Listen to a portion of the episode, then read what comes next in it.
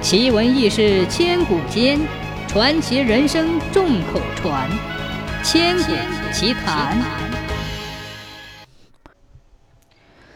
唐朝元和初年，有一个书生姓冯，他家在江南吴郡，后来参加了明经科的考试，金榜题名，被派往溧阳任职。因为得罪了上司，被罢了官，寓居于长安。这一天，他正在家里读书，一个老和尚前来拜访。他对冯生说道：“老僧与施主同姓，也是同乡了。”因为这个缘由，再加上老和尚诙谐有趣，说话颇有禅理，与冯生很聊得来，二人便成了好朋友，经常来往。一年之后，冯生被选派往东岳任县尉。他打理好行装，正要派人通知老和尚，哪知道对方仿佛知道了消息，不告而来。二人坐定，老和尚说明了来意，原来他也要离开长安了。冯生很好奇地问：“哦，不知道大师要前往何处啊？”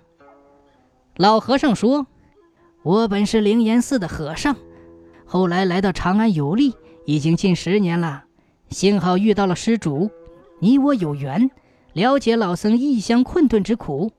如今我年事已高，老僧我要回到灵岩寺，特来与施主告别。施主到东岳任官，经过灵岩寺，一定要找老僧叙旧啊。冯生说：“啊哈，这是自然。”经过几个月，冯生拿到文书告别之后，离开了长安，前往东岳。他经过灵岩寺，想到老和尚的叮嘱，就专程拐到灵岩寺来见老和尚。他脱掉官服，换了一身平常的衣服，来到了灵岩寺。当时寺中有个和尚正在扫地，一看到对方，冯生便问道：“嗯，不知道剑师大师在何处？他是在下的忘年交，现应故人之约，特来拜会。”说罢，他拿出自己的名帖，哪知道这个和尚听到了剑师之名，却一脸茫然，问道：“哎，师祖，小僧在这灵岩寺也住了十几年了，从未听说过有个叫剑师的同门呢。”冯生不相信，他说道：“呃，剑师大师是一个言而有信之人，岂能欺骗于我？”说罢，他撇开这个和尚。一个人进入寺院，但庭院森森，梵歌阵阵。他转了一圈，问了好多人，却都没有听说过剑师这个和尚。他茫然转到寺院西边的佛堂外，那边的粉壁上画着群僧图，有些地方已经剥落，不知道是多少年前的作品了。他刚要穿堂而过，突然一个僧人的画像让他站住了。只见这个人相貌清瘦，三缕长须，扫帚眉，竟和他多年的好友剑师长得一模一样。他连忙找到方丈，指着画像问：“这个和尚是谁？”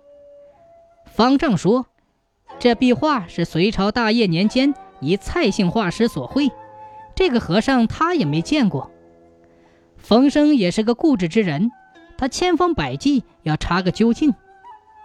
在当天晚上，他睡在禅房里，竟做了一个梦。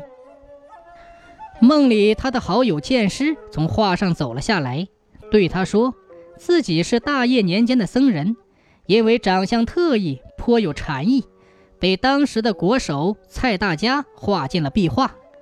他本来姓冯，也是吴郡人。十岁时因痴迷佛法，出了家当了和尚，以佛法闻名于朝野。”后来于七八十岁那年去世，荣登极乐。后来被佛祖派往长安行走，机缘巧合之下认识了冯生。梦醒之后，冯生又专门查了一下寺院的记载，果然在发黄的卷宗中发现了关于剑师大师的记载，与他说的无异。